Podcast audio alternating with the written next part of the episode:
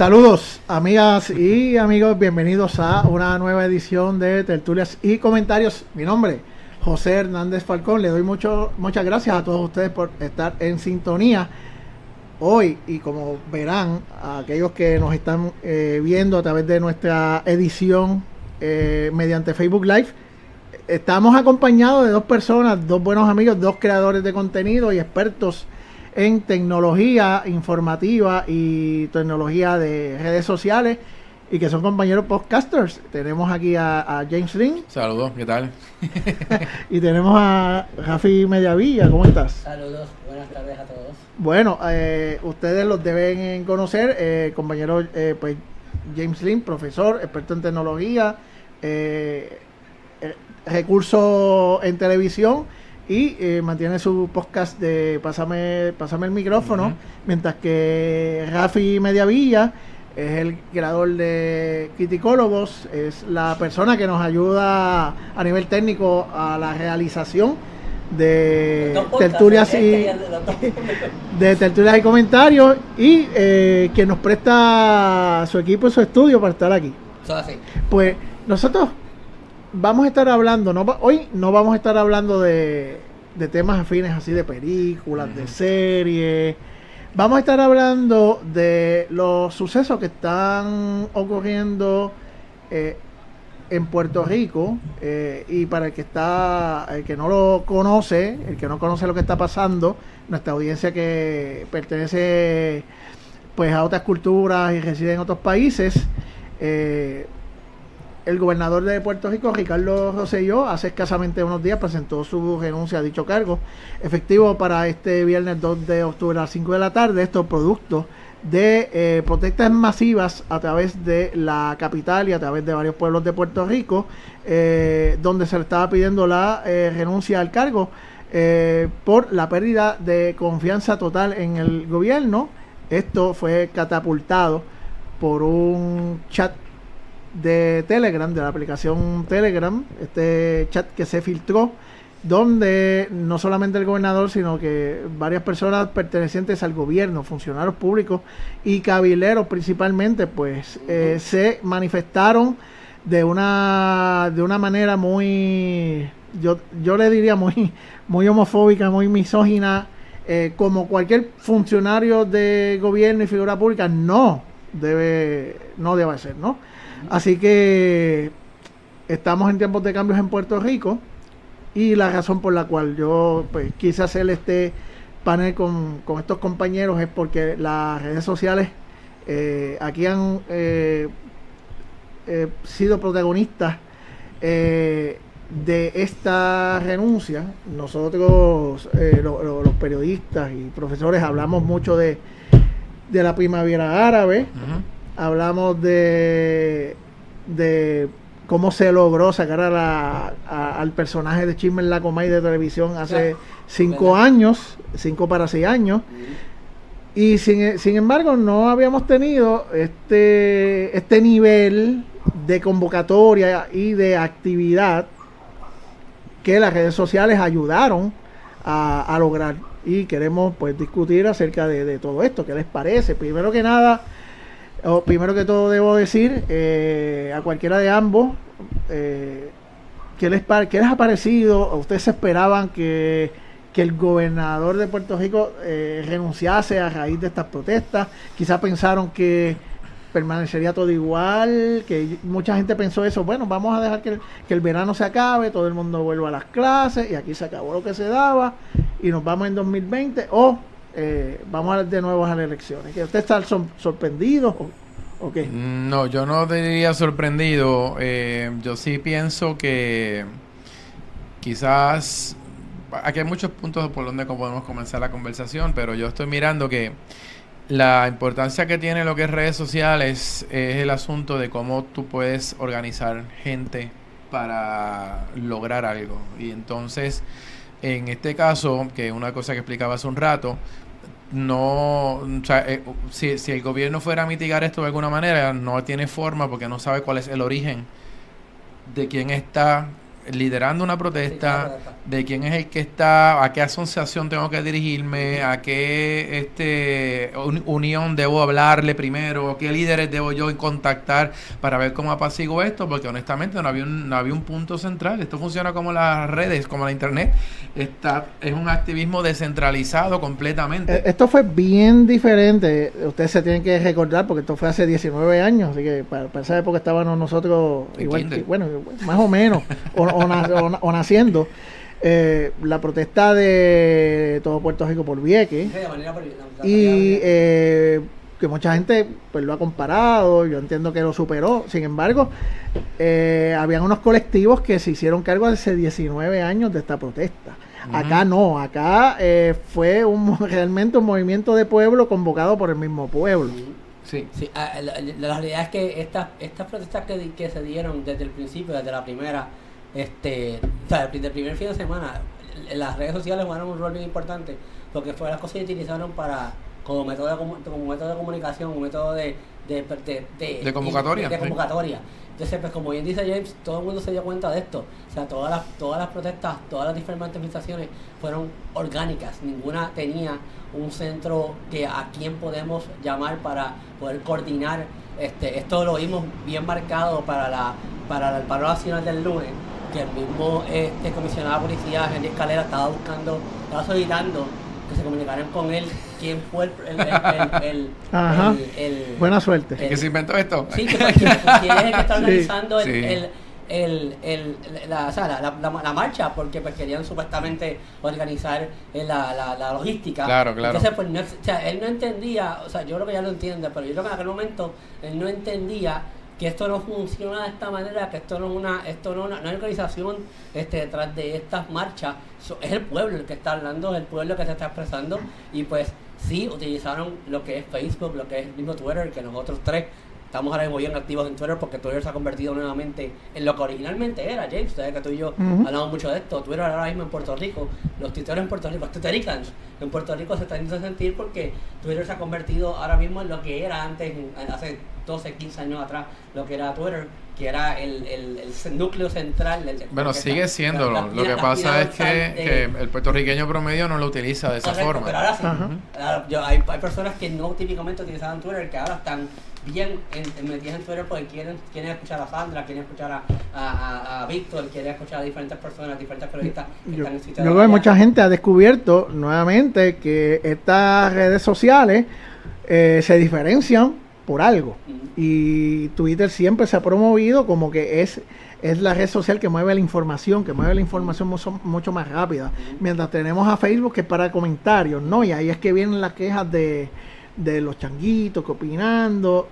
Pues no, no es que no debemos buscar noticias ahí. No. Es bueno para las transmisiones en vivo. Y te voy a decir una cosa. Pero no para, para, el, para el minuto a minuto, minuto a minuto, eh, los Mm, sí, titulares, para tú poder- etcétera. Para tú poder leer de primera mano quién es el que está escribiendo la información, quién es la autoridad. Cuando tú encuentras algo que debes reportar o que debes informar, simplemente vas a Twitter y, y tagueas, o sea, mencionas, mejor dicho, como se dice allá, a las personas que tú entiendes que tienen que conocer esta información y encima le pones el hashtag correspondiente para que entre en la conversación la global. Claramente, y entonces, eh, pues esa es la manera de hacerlo. La- Facebook obviamente se utilizó para crear los eventos, porque habían eventos en Facebook de todo lo que estaba pasando.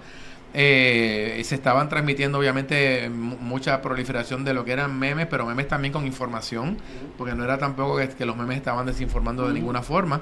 Y, y precisamente para lo de la marcha del miércoles, eh, que yo todavía el día antes no tenía claro cuál era la ruta, pues en la tarde del martes empezaron a aparecer los mapas de qué iba a pasar, cómo iba a pasar, dónde había que llegar primero, etcétera, pero que era bien interesante porque no era que oficialmente yo vi un punto de encuentro, ni vi simplemente No, según todo- la gente iba llegando, se iban organizando en el mundo. No, y todo el mundo está de acuerdo con esa misma ruta. ¿no? O sea, alguien creó esa ruta, no sabemos Sí, la crearon. Todo que la- fue, y todo el mundo estuvo de acuerdo que esa ruta todo fue contenido generado por el usuario 100%. Sí, no, no, o sea, aquí no, es que haya. Digo, tomaron, obviamente, eh, recibieron ayuda sí. de organizaciones Sí. que ya han hecho este tipo de, de, de, de marchas, de manifestaciones, porque eso es lo bueno también, que estaban, eh, ¿verdad? De repente, pues, todas estas organizaciones están aportando en lo que ellos conocen. Así que tampoco fue que se hizo a lo loco. Quiero saludar aquí a Giovanni Brignoni, que está conectado con nosotros, y a, y a Carla Y Sustache también. Sí, yo quiero invitar a. Giovanni para acá. Y, y es más, yo quiero hacer un, un podcast en un helicóptero. Ok. Este, No, Tú vas, a pagar, tú vas a pagar la gasolina y Asumo que va a pagar la el viaje. Y el equipo mío no va a pagar. Ah, bueno, si el helicóptero está pagado, o hay uno en San Patricio que tú le echas una peseta y, y, y- y ahí pueden. Este, eh, la amiga Carla Sustache de lo de aquí primero, que nos saluda. Saludos, Carla. Eh, nos comenta en nuestra edición de Facebook Live eh, el país que analizó su Ujú. frustración en las redes y deseos. Eh, aquí nos sentimos convocados a tomar la calle para darnos a respetar. Muy bien. Sí, yo, creo, yo creo que, mira, ya este fue el segundo. O sea, la, la- la realidad es que, o sea, María fue una cosa totalmente diferente. Y, y, y las redes sociales era algo que estaba, mucha gente estaba. La comunicación era bien importante. Y, y la globalización, la- la- el poder canalizar información, como está haciendo yo, y aprovecho que está Giovanni ahí para mencionarlo, como está haciendo Giovanni, Ujú. como lo estaba haciendo Jorge Racero, este, como habían varias, estos héroes anónimos que salieron de, de gracias a María, salieron gracias a las redes sociales. Ya tenemos dos eventos, eh, o sea, con María y esta, y estas últimas dos semanas, ya tenemos dos eventos que demuestran en la capa que, que, que si tú no tienes claro, o sea, si tú como persona o como marca o como compañía no tienes claro del poder de las redes sociales, de lo que de, la, de, la- de lo importante que es tú tener una presencia en las redes sociales, ya tenemos dos eventos que han marcado un precedente, eh, uno es María y ahora es estas últimas dos semanas este, todo lo- toda la información como se ha transmitido, se ha propagado por todas las redes sociales, ya sea, ya como bien dice James, ya sea Facebook, ya sea Twitter, ya sea el mismo WhatsApp, el mismo todo, o sea, todas las Sí. diferentes redes sociales, Instagram, se utiliza mucho, todas jugaron un rol importante. Ustedes, ustedes han tenido la oportunidad quizá de comparar lo que ha pasado o lo que está pasando en Puerto Rico con, con yo, yo mencionaba el ejemplo de la primavera árabe porque es el primero que, que a uno le viene a, a la mente, pero ya la primera la primavera árabe pues ya son sucesos que, que distan de varios años, No, que ¿no? mucha gente aquí no sabe que ni que eso Sí, existió. lo que pasa es que son tiempos diferentes. o sea, Sí. Inclusive-. Allí hubo problemas de conectividad porque los gobiernos bloquearon la internet. Por lo tanto, la gente, yo siempre digo, la gente estaba usando mensajería de texto para tuitear. Sí. O sea, que estabas utilizando las capacidades que te daba la red social para poder hacer sí. este tipo de, de- de- de trabajo.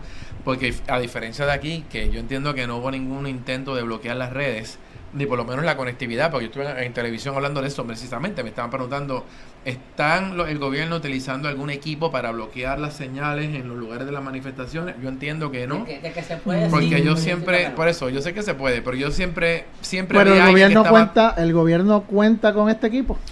bueno, yo no sé si cuento o no, pero yo lo que, lo que, pero lo- si supuestamente eh, en cárceles tú puedes hacer ese tipo de cosas, no sé si, si tienes manera de un suplidor este ayudarte en ese proceso, pero no entiendo que no, realmente entiendo que eso no, no se dio porque yo siempre tenía acceso a ver información y a ver lo que estaba, mira que no lo mencioné, eh, Carla, Ah, pero en, en la realidad es que eh, éramos, o sea, lo que estaba ocurriendo era tanta gente conectada a la misma vez que obviamente era un poquito difícil que la- las señales pudieran salir eh, de todo el mundo Sí, a- la- de, Sí, de la sí. mejor forma. la- la del lunes fue impresionante. Yo llegué a las 4 de la tarde allí y ya la, y no todavía, o sea, la, la, la- la convocatoria era para las 5.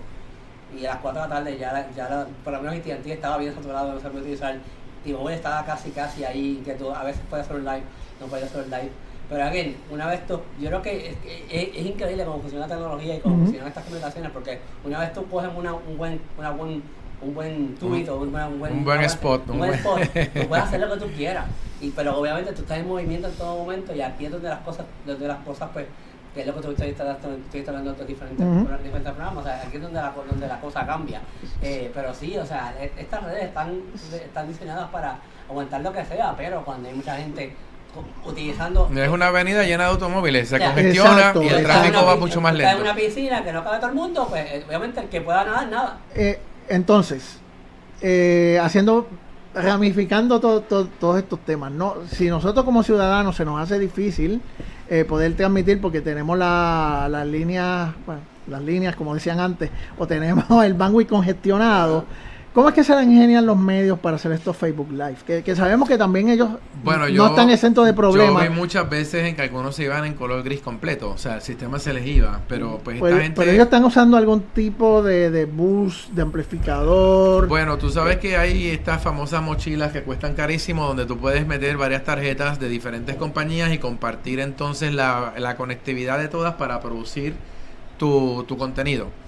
Que como quiera, cuando todas las compañías están congestionadas, te quedaste igual que si hubieses ido Claro. con una sola. Y esa era la situación que estaba ocurriendo allí. Yo estoy seguro que habían algunos medios que, sobre todo los que tenían... eh, los que tenían base en algunos edificios cerca de la fortaleza que estaban recibiendo internet de otros de otras fuentes que probablemente era conectividad a través de network que no era, era por cable exactamente que no realmente estaba llegando a, a- Estaba utilizando wireless. a wireless ni estaba utilizando la data de, ningún sitio Sí, yo me inclino para esa línea. Yo me inclino para esa línea. Yo, yo lo o, o, o que hayas alquilado los servicios de una compañía y en ese techo tenías esta mega antena, que era la que te estaba tirando la señal, que eso no lo he averiguado tampoco. Sí, esa- o porque sea- había algunos medios que honestamente tenían en algunos momentos de crisis, como decía yo, que no había nadie transmitiendo de buena calidad. Hay unos cuantos medios que tienen una calidad muy buena y eran los que estaban cerca de la de la fortaleza. Pero es No, posible. no, no, no, no lo dudo, perdona que te interrumpa, claro. porque obviamente pues este, hay varios eh, medios de poder que tienen CNN. conexiones, que tienen y, y necesitan esa conexión y eso se negocia. Hay personas dentro de los medios que se dedican a, a negociar esta logística. Y pues eh, ellos ya son clientes y se habla con una compañía, con la compañía X, con la compañía Y y se mantiene una conexión Dedicada, eh, vamos de- a ponerle, exacto, para dedicada para, este medio. Aquí solamente, aquí solamente, que era lo que pasaba eh, eh, a, a- a los medios que tuvieron en el COE, en el, en el COE allá en, en San Juan, ¿no? Tú solamente vas a entrar porque tú vas a tener esta clave. Esto no es para el pueblo, esto es para ti. Pero que como quiera tiene que venir de una fuente donde no tengas eh, la contaminación de lo que está alrededor, porque aunque sea tu línea, si estábamos todos alimentándonos de la misma antena, eh, las señales se iban a, Claro. a congestionar. No, pero yo creo que para mí es el perfecto ejemplo de eso, de una persona que llegó de afuera, como de la nada, fue David Beckham, que llegó de la nada y él, y él hace live stream por tres lugares a la misma vez. Y, y, y, y él eh, tampoco se le caía. Sí tenía problemas de. Él de- tuvo sus problemitas, tuvo sus problemitas. Él, él estaba metido ahí frente a todo el mundo y. Porque él estaba usando la misma data que todos nosotros. Así que. Yo lo, lo menciono luego porque el Canal 4, por ejemplo, tuvo una señal bastante estable. Siempre. Y es multicámara la cobertura que hacen a Sí, través de live. siempre. Por lo tanto, pues me parece que, que, pero yo, me- pero que lo yo- hacen bien. Yo, yo- tú me puedes corregir quizás, James, o me puedes orientar, pero yo como que siento que quizás ellos pasaban la señal Sí, al- canal hacia- y del canal salía por el live, y sí. hacia- yo, lo- yo, Sí. inclino, yo me inclino a que eso es lo que estaban haciendo. Yo estoy Pero- pensando eso por la calidad. No, no, Yo- a- por la calidad, por la calidad y la estabilidad de la aún, señal. aún así, de repente, como la propia señal de ellos se le, se le, Claro, se porque le iba, se le iba. Digo, específicamente en Occidentro accedía mucho porque mucha gente estaba utilizando esa ese fee para. y Me, acuerdo que hasta Radio Isla estaba utilizando el, el fee de Noticentro para su live. So que hay muchas personas utilizando el fee de Noticentro como restreaming en su propio live. So, yo me inclino a que, por lo menos específicamente Noticentro que estaba haciendo multicámara, yo no no, que estaban utilizando data, utilizando wifi. No, no, no, eso ellos yo- tienen su forma de hacerlo, yo creo pero que ellos estaban tirando directamente al canal sí. y acá en Guaynabo lo tiraban por Facebook Sí, sí, se iban a la segura porque acá estaban tenían la, tenían el- la conexión completa. Yo, no, yo eso no lo vi en Telemundo. Estaría interesante que en algún momento, en algún algún evento, eh, sé que ahora aquí en Puerto Rico esta semana es la semana de la prensa. No sé si dado a que las, eh, todo eh, lo que tiene que ver con las propuestas, eh, con las protestas, debo decir, no se ha acabado.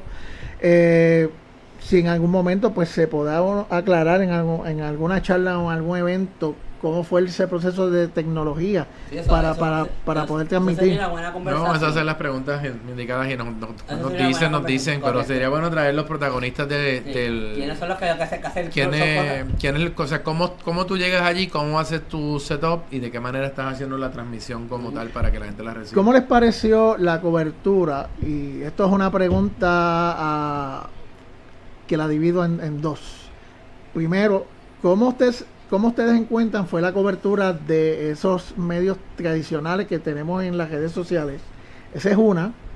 Luego, eh, ¿qué les pareció la cobertura ciudadana, incluyendo la nuestra? Si, si, si la pueden comparar con cosas del pasado, si hemos aprendido un montón de cosas nuevas, si, si todavía si todavía no sabemos bregar con social media. Este, primero, los medios tradicionales aquí se lucieron, fueron más de lo mismo. ¿Vieron, vieron algo nuevo? eh, distinto a, a eventos pasados. No estoy hablando del tema, No, estoy no, hablando la de la, de, de de- de la manera en que se Para mí cubre. quien se la comió fue Noticentro. Yo Noticentro con todos los diferentes ángulos que tenían de la noticia, yo creo que ellos hicieron algo algo que yo no vi en Telemundo. Telemundo no tenía eso. No, pero con Noticentro está haciendo cobertura multicámara. Eh, eh, Noticentro lo está haciendo bien. Sí, yo creo que Noticentro tenía esa posibilidad, o sea, de momento estamos brincando de la calle Fortaleza a, a, a, a sí, pero... a que frena ya con, con, con, con Ray Charlie. Y, y de, eso de, de cuestión de nada. Y ellos también están transmitiendo eso por Facebook. Yo creo que es algo que me gustó. De momento están por allá por Plaza de Plaza de Armas. Este, o sea, fue Noticentro, yo, yo encuentro que si alguien hizo una, una cobertura en cuanto a medios tradicionales y sacándole provecho a las redes sociales, voy a aclarar, que la aclare, aclarando, porque yo nunca vi nada de centro en televisión, yo lo vi todo en internet. Eh, ya sea la página web de ellos. Y eso es importante aclararlo. lo, estábamos viendo online, no estábamos viendo nunca la televisión. Esa línea, porque yo no, yo no vi nada de televisión de Noticentro. Todo lo que Noticentro yo, yo fui la página web de ellos o personas que utilizaban el, la página de, ellos para restream it, como la de hoy, la Carolina hizo eso.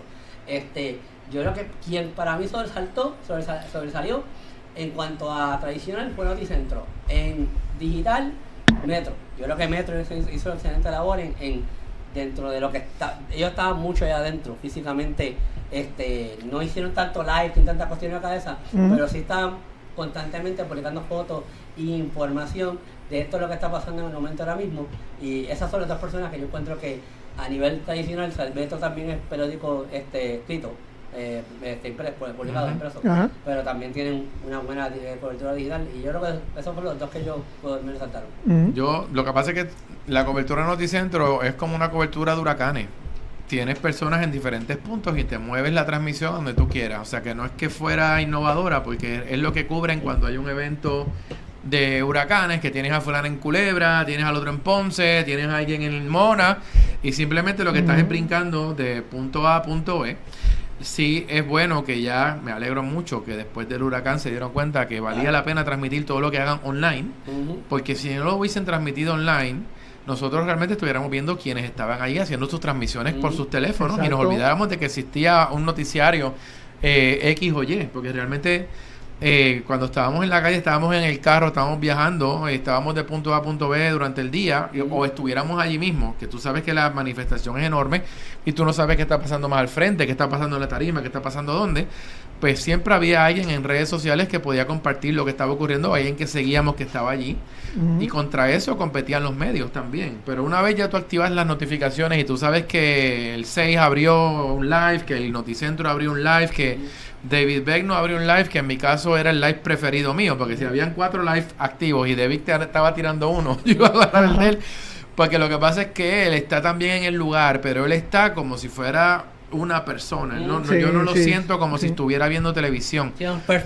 claro, entonces esa es la manera correcta, la manera que más funciona para lo que es redes sociales, honestamente. Inclusive eh, eh, las partes que tenía que ser para televisión, pues esos son packages que él preparaba para la, para la cadena. Y entonces pues lo preparaba para eso. Pero realmente cuando tú tenías que estar cubriendo lo que estaba pasando de ahora para ahora, es mucho más flexible tener el teléfono.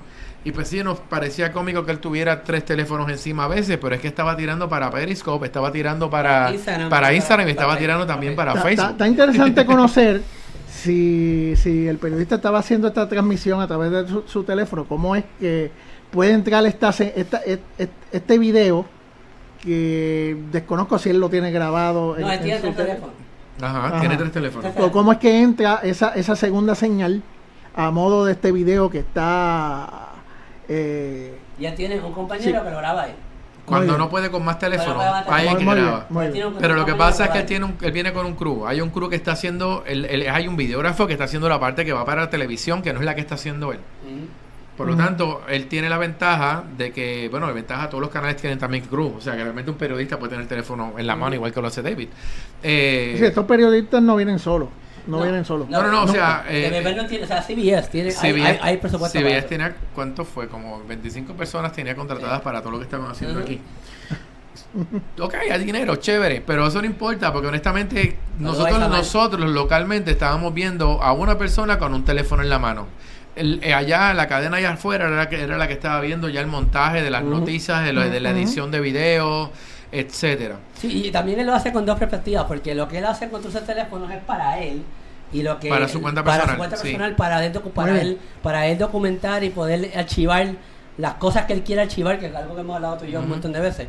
Eh, este, para no tener que pasar el trabajo de apuntar nada, simplemente está todo ahí. Cuando yo quiero de, quiero de, este, desmenuzar, Transcribirlo, escribirlo, o pero lo que cada vez sea, me sí. siento a escucharlo de vuelta. So, que la manera que él trabaja es bien inteligente, de una manera que, que de ya, en periodismo hoy día deberíamos estudiar. Es bien interesante, voy a decir Rafi, fíjate cómo este tipo, su investigación la está haciendo pública siempre. Sí.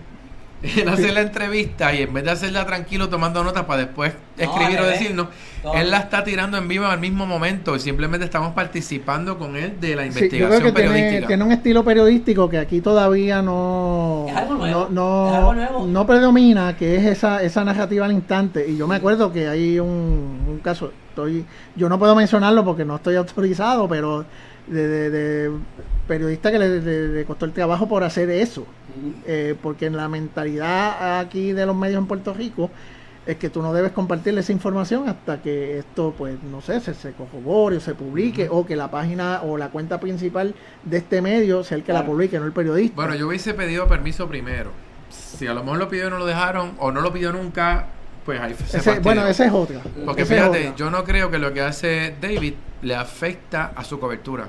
No, ni no le creo, afecta al no medio para el cual está trabajando. no creo, si hubiera pasado, No, no, se lo hubieran llevado ya hace tiempo. Claro, no, y como que no, porque, o sea, lo que se me presenta en el noticiero, noticiero es totalmente diferente a lo que David está presentando en el momento. Aquellos que están lo hicieron un Sí, montaje. pero lo o que sea, pasa es que David está, tra- está trayendo información que otros medios utilizan como fuente Ah, no, claro. y no tienen que darle crédito. Ah, Porque no, ellos, él mismo está ayudando a que otros también pero tengan fuente. es algo que él ha dicho Y por mil pe- veces. sí, que pero un canal local no te va a dejar que tú compartas Ah, no, nada por eso.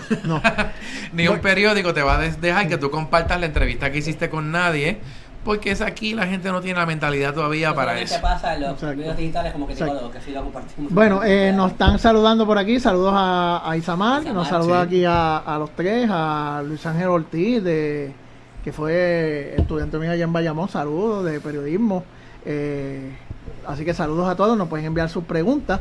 Y ahora les voy a ustedes con la segunda parte de esa de, de la pregunta sobre los medios o los periodistas o el ciudadano que se convirtió en, en este reportero a través de las redes sociales.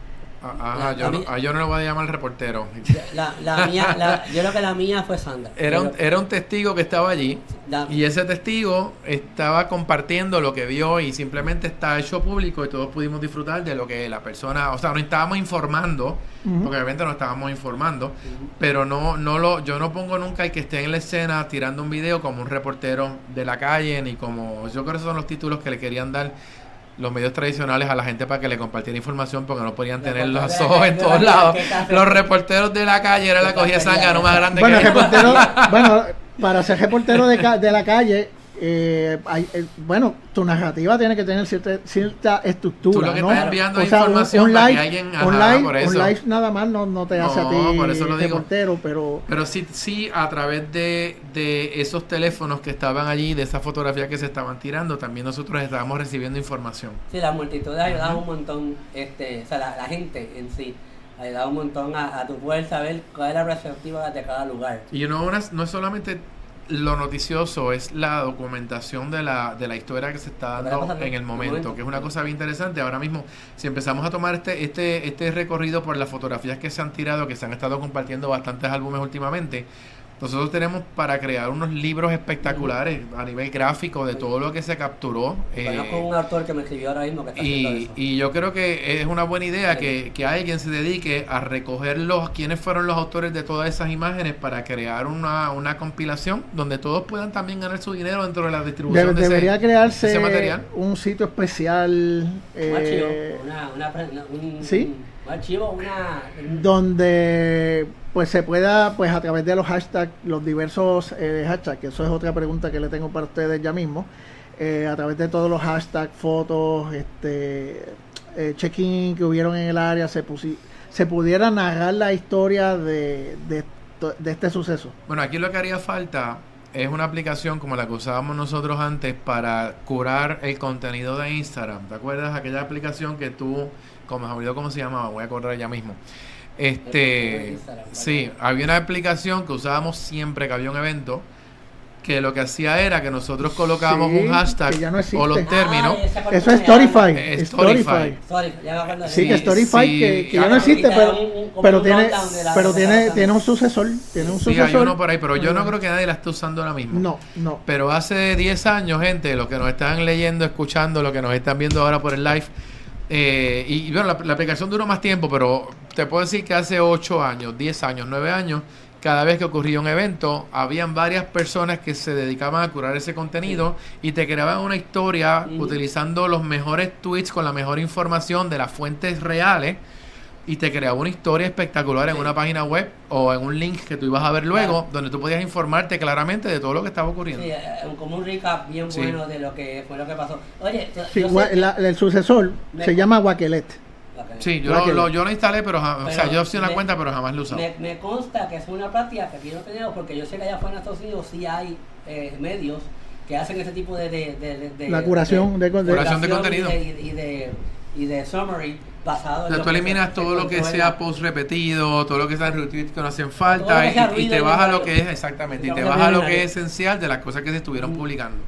Muy bien. Eso es algo que debería hacerse. Con, pa- Dale, y- y- No, pues, no, sé el nombre de él, pero me escribió por Instagram muy bien. No, no, no, yo digo en el libro, yo digo sentarse, Ah. sí, sentarse a hacer la curación esa hora, olvídate. sí, es- bueno, eso, eso realmente sería un proyecto sí. tremendo y hay que ver porque esto no se acaba. nivel- Yo creo que a nivel de universidad se puede hacer aca- académico, se puede hacer un trabajo como ese. Sí. a nivel académico. Sí, sí, podemos, podemos, podemos, podemos inventarnos. si hay una plataforma. Y yo y quería eh, financiar la pregunta de, del creador de contenido, del reportero ciudadano, como le queramos decir, de que, que hayan visto que contra, mira, fulano, fulana de tal, me impresionó de la manera que, que, que, que está Aquí narrando. aquí. Que Aquí- sí, o, o una tendencia que hayan visto. No, no, no, ciudadanos. yo vamos, creo que- va- vámonos a los ciudadanos. Ciudadanos. Lo, lo de, pues, de periodi de reporteros ciudadanos viene a, la- a que, bueno, nos está brindando información. Yo- Pe- ajá. pero el creador de contenido, nosotros, el, el- nosotros, la masa, el pueblo, que digamos contra, mira, ok, se tiró un live.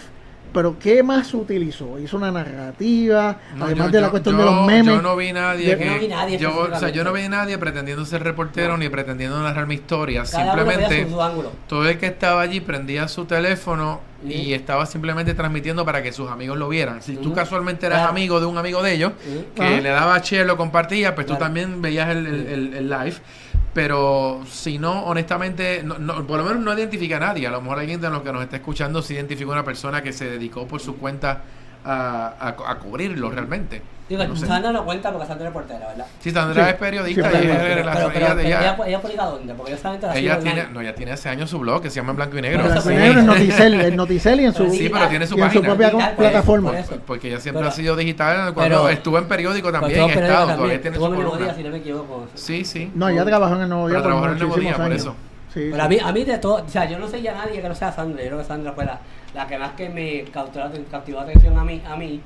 Y yo, yo mayormente seguía a Sandra y a David cuando David llegó a Puerto Rico. Lo que pasa es que aquí se abrió una puerta en donde muchos reporteros o columnistas tenían fuentes de información y siempre las fuentes le informaban cosas, pero era difícil tú tirar la información cuando no había pruebas suficientes. Claro.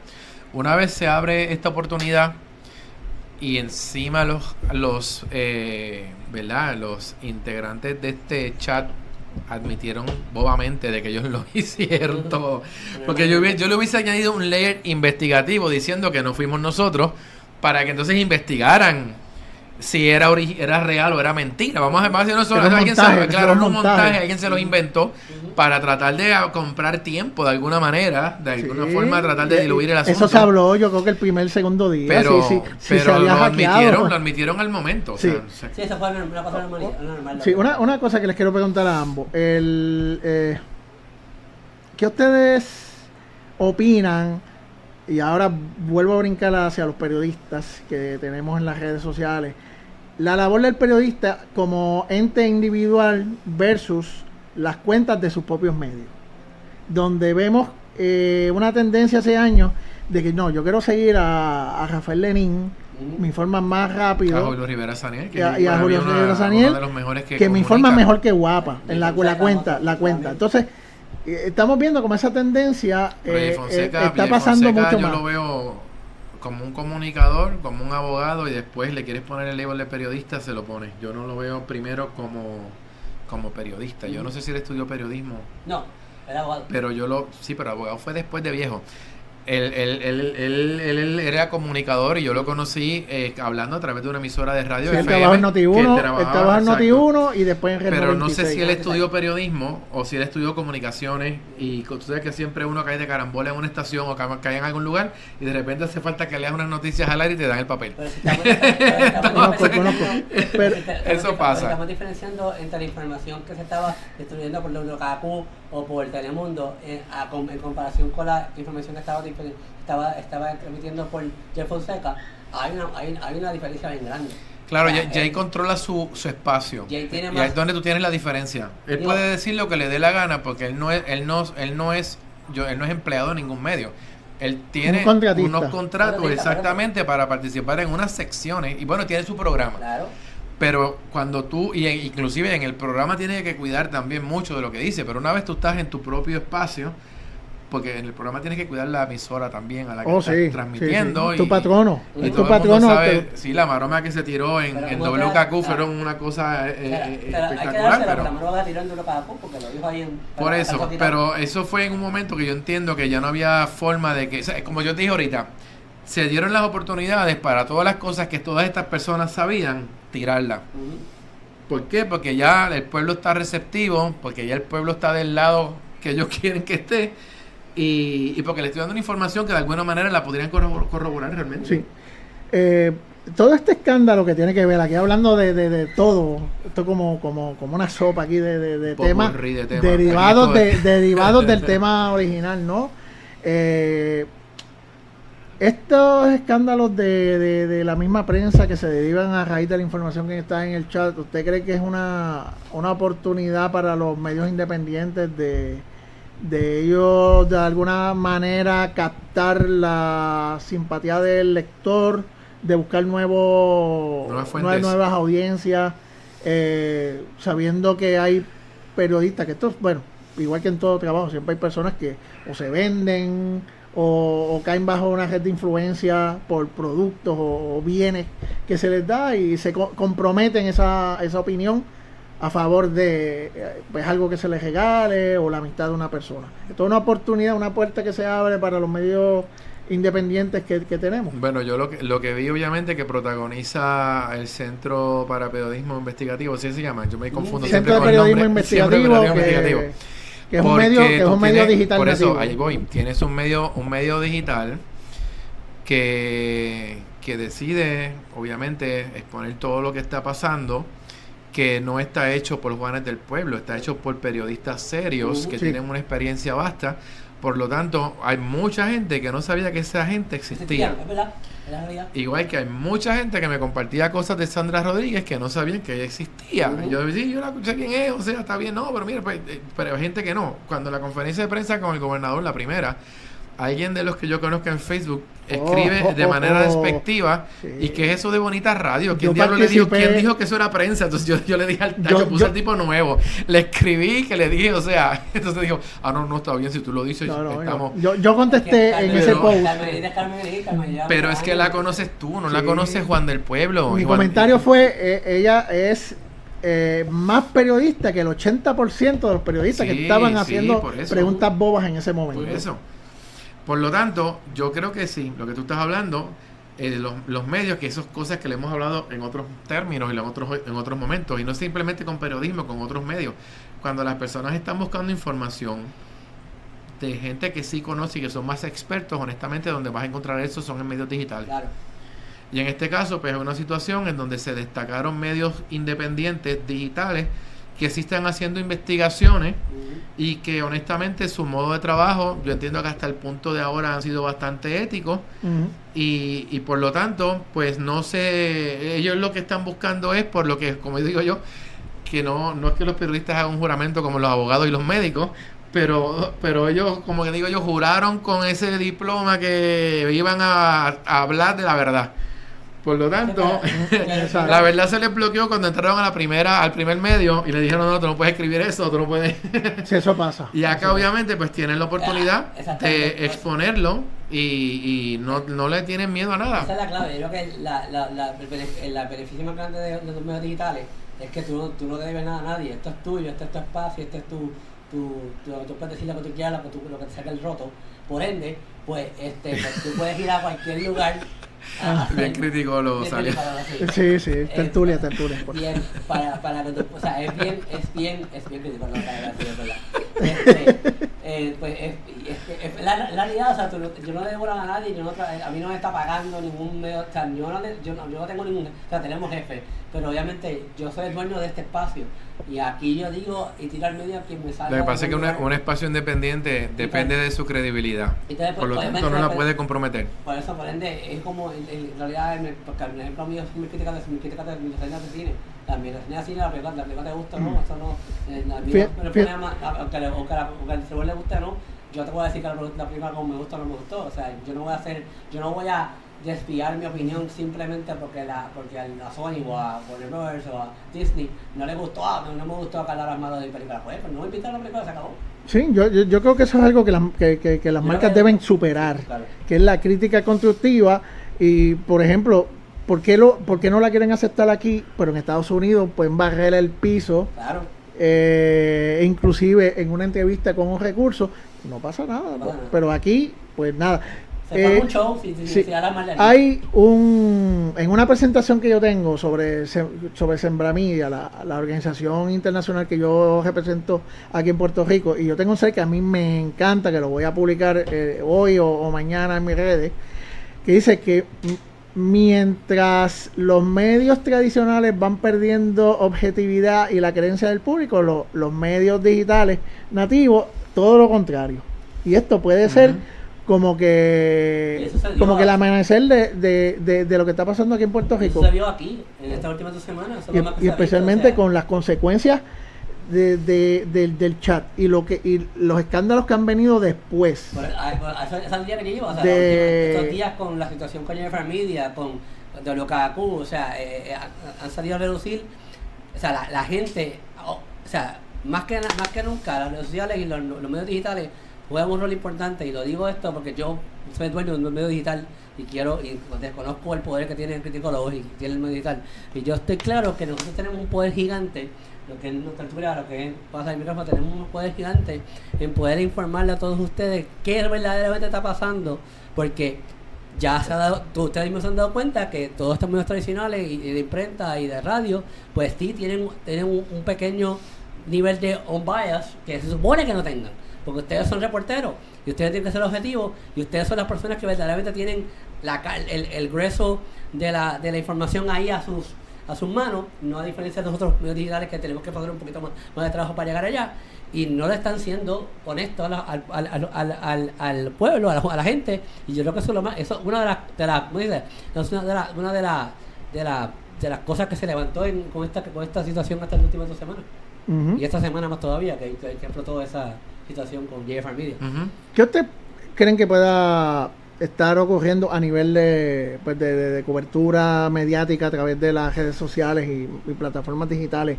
De ahora en adelante, que la cosa está un tanto más calmada, sin embargo, pues las protestas a diario siguen, eh, siguen pasando. El viernes pues yo me imagino que cuando se acerque la hora de, la salida del gobernador, pues tendremos algún, algún algún suceso que recordar. Pero va a haber una fiesta en San Juan. En San Juan hay una fiesta el viernes. o sea, que esa fiesta se va a dar. Pues, pues, que va a haber cobertura de la fiesta, honestamente, pues claramente la va a haber. O sea, que ahí no hay, no hay otra. Lo que sí es importante que ahora gran parte de la gente en Puerto Rico ya está siguiendo a gente nueva que no seguía claro. Por lo tanto, un, medio tradicional va a ver que la atención que recibía antes, se va a diluir un poco. Eh, o quizás se mantiene, pero va a estar compartida con la información que tienen otros medios, porque me pasa mucho en que tú puedes estar trabajando con un medio dando una información y alguien en los comentarios de ese live te dice que ya otra persona corroboró que eso no era cierto y te marca qué emisora lo dijo o qué periodista lo dijo. O sea que realmente ya no, ya no, ya, eh, por eso que digo que es malo que no compartir la información, porque cuando tú te crees que tú tienes la información absoluta y te la quieres vender como te dé la gana a, a un público, Sí, ya el público tiene de- otras fuentes de información que pueden coger lo que tú le estás diciendo y decir, eso no es así, lo que está pasando es esto, y lo está haciendo los ciudadanos porque ahora se están informando, ahora Sí. mismo tienen fuentes para poder encontrar la... la- Yo estoy la- bien sorprendido de, de la cantidad de gente que yo conozco que no les importaba nada de esto. Y que ahora tienen una capacidad de análisis con todo lo que ven en Twitter y en, y en los live de, de Facebook sobre el tema. Y eso me, me gusta. Porque no, no están no están hablando por lo que leyeron en los titulares. Exacto, exacto. me me, me Ya es gusta otra cosa. porque son personas que, y no estoy diciendo con esto que no lo sean, son personas que, que ahora son más inteligentes. Claro. Que son personas que tienen un análisis crítico que no tenían hace dos, que no tenían hace, hace dos semanas. Y eso hay que darle eh, las gracias a, a lo digital. Sí. Es que la realidad es que eh, definitivamente se ha despertado un Puerto Rico nuevo, porque es un Puerto Rico que está que se está, da- está tomando el tiempo, está sacando el tiempo para estudiar lo que estamos viendo, como bien dice James, digo, todavía hay dos o tres que se dejan llevar por los titulares, pero pues sí hay muchas personas que ven algo, ok, pero esto qué, qué dijo David o qué dijo esta otra persona. Entonces se, se da la tarea de ir más allá de simplemente lo que ponga el vocero, simplemente lo que ponga el nuevo día, simplemente lo que ponga primera hora el metro, sucesivamente. Y eso es algo nuevo, algo que este, este- esta última semana se desató. Y es algo muy bueno y muy interesante esta nueva, esta nueva- este nuevo Puerto Rico, esta nueva, esta nueva, esta nueva ciudad, este nuevo, este nuevo mundo que estamos viviendo en Puerto Rico, porque definitivamente, o sea, es, algo que todo el mundo, yo mismo, este, cuando sale el reporte de CPI, que me lo enviaron, me lo enviaron, de- no voy a decir que me lo envió para no buscar el problema, pero que me lo envió, yo estaba en la protesta allá durante eso, yo no tenía buena señal.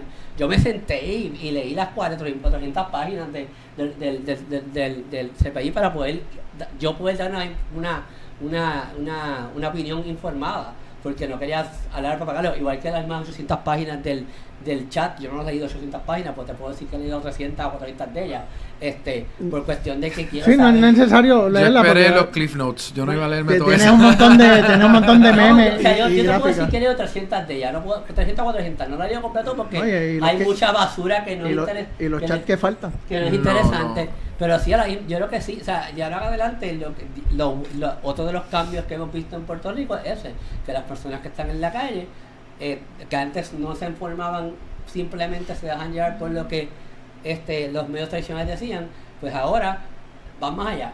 Y pues es parte del cambio. Yo creo que el, que ha salido el bochinche de Loca el bochinche de ahora mismo de JFR Media, ha sido otro cantazo más hacia el cambio de Puerto Rico, hacia el cambio donde va, donde están yendo todas estas personas que están allá en la calle, este, este, alzando su voz sobre su, su disgusto o lo que sea.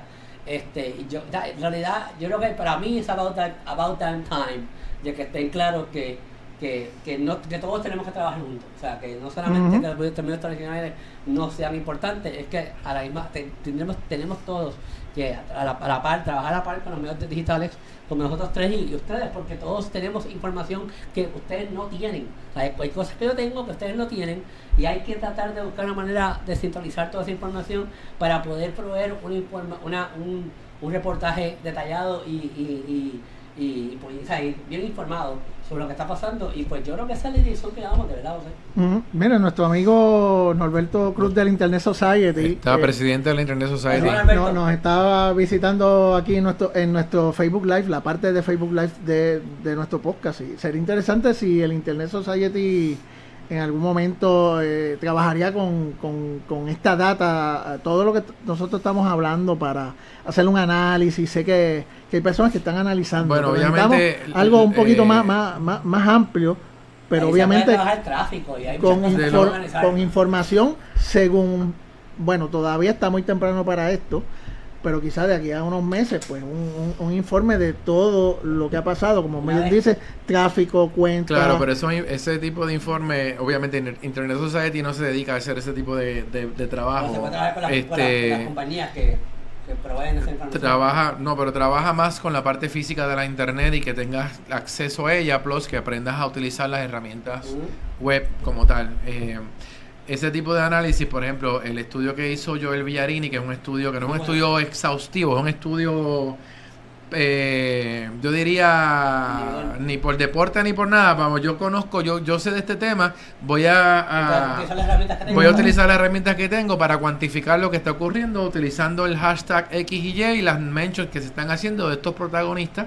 y logró hacer algo bien interesante que está ahora mismo en SlideShare, hizo un unos resúmenes bien interesantes en SlideShare, plus, eh, o sea, además compartió un spreadsheet, una, una hoja de cálculo donde están sus hallazgos, por lo menos hasta, hasta la semana pasada los había puesto. Pues esa, ese tipo de gente que lo hace porque tiene la, facilidad. Y, conocen de eso, pues, pues nos ayuda, claro, nos ayuda entonces a ver esa perspectiva y entonces nos toca entonces a nosotros leer esa información y empezar a hacer nuestro análisis dependiendo de nuestra experiencia. Y, traducirlo para que personas que no conocen de eso puedan entender también lo que significa. ¿Qué ustedes harían que no se ha hecho o que no han visto, que no hemos visto? ¿De qué? Sobre todo, todo este suceso. Ustedes trabajarían, por ejemplo, con un mapa, eh, trabajarían con mm. eh, quizá con un matchup de, de, diferentes audio, video, con una, narrativa distinta. En mi opinión, esto no ha terminado. Hay que darle, no, no ha terminado, pero hay, que esperar a ver qué pasa en las próximas mes y medio. pero más, más allá del tweet, del live y del post, mm. algo que, que ustedes digan, contra, estaría chévere ver esto en algún momento. Una infográfica. No, eh, yo lo que pasa es que este tipo, una, una o sea, hay herramientas online que te pueden ya servir y algún programador nos pudiera ayudar. Es más, hacer un hackathon podría ser algo para eh, encontrar nuevas formas. Claro, nuevas formas de manejar la información que está ocurriendo. Eh, yo lo veo, por ejemplo, si has entrado al mapa de, de Snapchat, no sé si has entrado a ese mapa. Yo, hace tiempo que no entro a Snapchat. Mira, ese mapa tiene una cosa bien cool. Y es que cuando tú entras a ese mapa, además de ver quién tú conoces y dónde está localizado, ese mapa tiene como que unas nubes calientes, unas zonas calientes donde se está conversando mucho. Y tú puedes tocar esas zonas y empezar a mirar qué se está haciendo en esa área. Ese tipo de herramienta interactiva sería chévere para momentos como estos, donde tú estás viendo eh, en qué momento se está hablando más de X tema, en qué zona de Puerto Rico o en qué área, puedes entonces, no sé, identificar y mirar qué está ocurriendo allí y bueno, llegar a tus conclusiones con la data que está, ¿Y Snapchat, Snapchat se utilizó mucho mientras estábamos allí? Porque yo no, ya no utilizo No, no, yo no, yo lo digo como un ejemplo. yo no, yo no creo que... que se utilizó mucho? Es que yo no entré a Snapchat. Yo, o sea, acuérdate que... Digo, yo lo entré una eh, sola vez y me di cuenta que sí, en la área de San Juan estaba... La, la, que tú estabas claro, no, no lo chequeé porque yo encuentro que en Puerto Rico no se está utilizando Snapchat como se utiliza en Instagram. Es que tú, ni, tú, no ibas a, yo no iba a perder tiempo en Snapchat cuando había un live corriendo eh, de cualquier medio. Por lo tanto, yo no creo que. Yo no creo que... Pero sí, pero, ah, pero es que tu punto es válido porque es una red social que no deberíamos de, pasarle, por al lado. No, yo, yo mencioné lo del mapa por lo de la herramienta. Lo, más que digo es que se puso una herramienta similar a la que tiene ese mapa. lo, más cercano que tenía Facebook era el Live Map, que, que, lo, que lo quitaron. Por desgracia, no sé por qué, pero a mí me encantaba porque tú veías dónde se estaba eh, haciendo, haciendo los lives. Donde había información, donde se estaba eh, transmitiendo algo. De, de app que te puede ayudar a organizar la información que estás leyendo, que te puedas levantar por la mañana o en el momento que sea y abrir Feedly o abrir este Flipboard y tú tengas ahí básicamente un panel de información local con esas fuentes que a ti te interesan. creo que se debería fomentar nuevamente el uso de estas de estas herramientas. Ahí, ahí, sí te digo yo que la Internet Society pudiera colaborar en, no, no explicar, pero en crear los eventos y conseguir los recursos para poder entonces eh, no sé, viabilizar ese tipo de, de, de talleres, claro, para que la gente pueda decidir o me voy a informar y de esta manera lo puedo hacer de forma correcta. Ahí donde van a perder son estos medios que quieren cobrar suscripciones, porque en una de estas herramientas su información no se va a ver ahí. Y como yo digo yo, y no va a hacer falta que se vea, porque tenemos siete medios adicionales que están dando a la información. Este, que David Bedro lo dijo el otro día en uno de sus lives, este, le dijo así mismo a la gente, esto ustedes lo están recibiendo gratis y, y no, se, no se debe cobrar por esto. Lo dijo así, lo dijo más o menos criticando quizás el New York Times y otros periódicos afuera. Porque él, él, hace lo que hace de la manera que lo hace. él honestamente cree en la libertad de acceso a la información. Entonces cuando tú le pones un paywall a, a, la información, pues tú no estás creyendo en la libertad de informar. Simplemente estás bloqueándole el acceso a la gente. bueno, eh, estamos aquí llegando básicamente al, fin, al, al final. Eh, ¿Algún comentario final? algo que se les haya quedado, alguna opinión que, que ustedes quieran compartir con nuestra audiencia en torno a, al, tema central, que es el, papel de lo digital y las redes eh, eh, sobre todo el suceso. Eh, no me quiero no, no quiero terminar sin preguntar lo de los hashtags. ¿Qué quieres preguntar de los hashtags? De los hashtags, hubo muchos este, hashtags. Si, si fallamos quizá en el sentido de no tener un hashtag centralizado. Había uno, había uno. Que diga, bueno, era Ricky renuncia. Ese bueno, era el hashtag centralizado. Está bien. Ese era uno, pero habían varios. Lo que pasa, lo que pasa claro, lo que pasa es que el hashtag, los mismos artistas. El hashtag centralizado era Ricky renuncia acuérdate que tú puedes tallar una conversación con el principal y, con otros hashtags, no es lo que tú quieras, con otros hashtags que apoyen el mensaje que estás enviando. Por lo tanto, si el mensaje te saqué para afuera, pues el game over era un buen hashtag para colocarlo ahí. Si el hashtag era se acabó la corrupción, pues eh, iba acompañado de el Ricky renuncia y, y, realmente eso era lo que estaba viéndose. inclusive la nube de hashtags que creó Joel Villarini donde se ven todas estas palabras clave que se estaban usando. La principal es la Ricky denuncia, acompañada de, de Telegram Gate, de Rick, eh, ¿cómo era otra? Ricky, Exacto. Por lo tanto, aunque un medio quisiera tumbarse el guiso de que mi hashtag es el principal, que de nuevo los medios tradicionales fallan brutalmente ahí porque ellos quieren ser los dueños del hashtag cuando eso no tiene dueño. si tú usas no quieren usar el que está usando el otro, claro, porque el otro Si usas el hashtag que no es gente, te quedaste fuera de la conversación. Y, por eso que me gusta que los hashtags salgan orgánicos. que no venga un medio a creerse que el hashtag que se va a usar es este, ahí quedamos. Y, y algo yo aplaudo es que de un principio, desde un principio, sin ningún tipo de organización, no ninguna organización, sino sin ningún tipo de instrucción, ese fue el hashtag que se creó.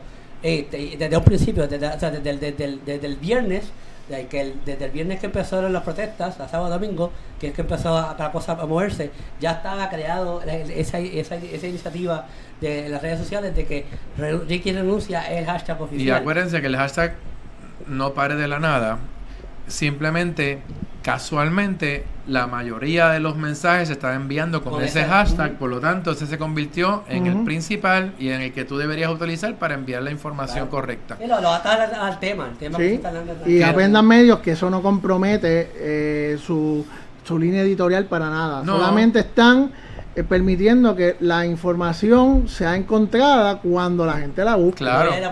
y claro, como medio yo puedo querer añadir mi hashtag si yo quiero medir mi alcance de alguna manera individual, pero tienes que incluir el hashtag que se está usando, porque si no, no entras en la conversación y te van a leer lo que están buscando la conversación. Y no vas a tener ninguna noticia. Bueno, vas a tener quizás la que tú no quieres. Muy bien. eh, comentarios finales eh, sobre, sobre, sobre esto, compañeros. Yo, lo que quiero es que la gente no piense que este poder que descubrieron eh, lo pueden usar para cualquier cosa. O sea, sí se lograron unas cosas y yo creo que vamos a empezar a fiscalizar un poco pero no podemos hacer una revuelta y una marcha toda la semana. Por lo tanto, eh, ¿cómo es? With, great power comes great responsibility. te, dieron cuenta de que tenemos ahora, bueno, yo lo sabía hace años y ustedes también, pero la gran mayoría de los puertorriqueños se dio cuenta que tiene un poder bien grande ahora, pues ahora hay que ser responsable a la hora de utilizarlo. Yo, yo voy por tu línea, estoy totalmente de acuerdo contigo, pero yo, creo que se vio bastante marcado en la marcha de del martes, miércoles, no me acuerdo cuándo fue, la del jueves a una marcha que hizo René y, y Jackie Jam, que es para celebrar que renunció, que fue de Vía de Oro a. Sí, eso fue el, sábado. El sábado, right? No me acuerdo cuándo fue. Yo sé, que, yo sé que en esa yo me di cuenta que esa, esa, esa preocupación tuya, la, hay mucha gente la tiene, o sea, mucha gente está clara de ella. O sea, esta marcha se vio menos conglomerada, había mucho menos personas, sí habían como 2.000 personas, pero no habían 100.000 personas dentro metidas, porque estamos claros, como tú bien dices, James, y yo estoy totalmente de acuerdo contigo, en que eh, todos estos movimientos se hicieron con un solo fin y era porque Ricky renunciara. Ya Ricky renunció. No es que no hay que dejar, y algo que yo soy bien vocal, los que me siguen en las redes sociales saben que yo he sido bien vocal en que esta, no, esta, mancha, esta batalla no termina este, yo he sido bien vocal con que entiendo que hay que sacar a Wanda, entiendo que hay que sacar a Johnny, entiendo que hay que sacar a, Tommy, pero eh, este, esta, es tu opinión, es, opinión. es, mi opinión, únicamente, obviamente. No Esta empresa no se solidariza. No representa la postura del comentario la de José Nández pero por eso dije que este, este que está aquí ha sido bien vocal Eh, pero a la misma vez, tú tienes que estar bien claro de lo, de lo que, por qué lo está, cuál es el motivo de lo que estás haciendo. Y, y si algo yo invito, y, y si, si, si ese es mi, y ese- si, si tengo que tener un mensaje final es ese.